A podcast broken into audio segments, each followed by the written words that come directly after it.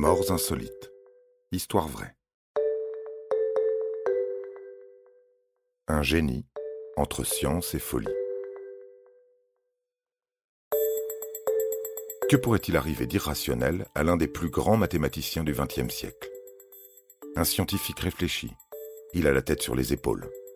Il paraît tout à fait improbable qu'il se laisse submerger par des craintes insensées. Et pourtant, c'est ce qui arriva à Kurt Gödel, théoricien de l'incomplétude mathématique qui croyait en l'existence des anges. Il se laissa mourir de faim plutôt que de manger des plats qu'il pensait empoisonnés.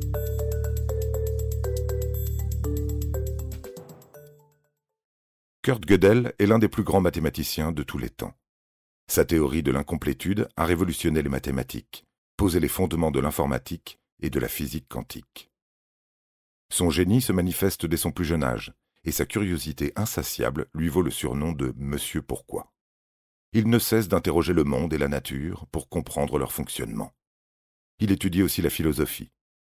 Son meilleur ami s'appelle Albert Einstein.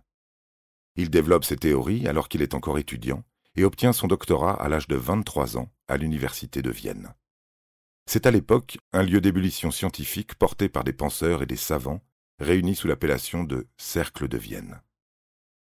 Mais ce scientifique rigoureux abritait en lui le démon de la paranoïa. Né dans l'Empire austro-hongrois finissant, il souffre d'un problème d'identité dès son plus jeune âge.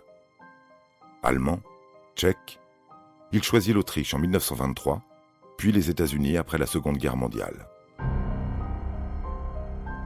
En 1936, L'assassinat d'un de ses professeurs par les nazis provoque chez lui une dépression nerveuse qui l'amène à fréquenter divers établissements psychiatriques. L'annexion de l'Autriche par l'Allemagne aggrave son état. Paranoïa, anxiété et dépression trouvent dès lors en ce jeune homme de santé fragile un terrain fertile. Elles seront ses inséparables compagnes. Sa santé mentale se dégrade, même si elle ne l'empêche pas de rester un scientifique brillant. À la fin de sa vie, Kurt Gödel est persuadé qu'on cherche à l'empoisonner. Il ne mange rien, que sa femme Adèle Nimbursky n'ait goûté avant lui.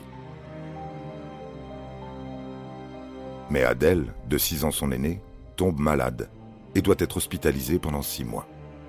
Gödel se retrouve seul, assailli par ses craintes d'empoisonnement. Il refuse de manger. Il meurt de dénutrition en janvier 1978 à l'âge de 71 ans. Le rapport du médecin légiste précise qu'il pesait à sa mort moins de 30 kilos. Et voilà, vous savez tout sur le triste sort de Kurt Gödel, le génie paranoïaque. On ne saurait trop vous recommander de relativiser vos craintes et vos phobies. Car qu'y a-t-il de plus ridicule que de mourir de faim à côté d'une assiette pleine? Vous avez aimé cet épisode? N'hésitez pas à le commenter, à le partager et à le noter.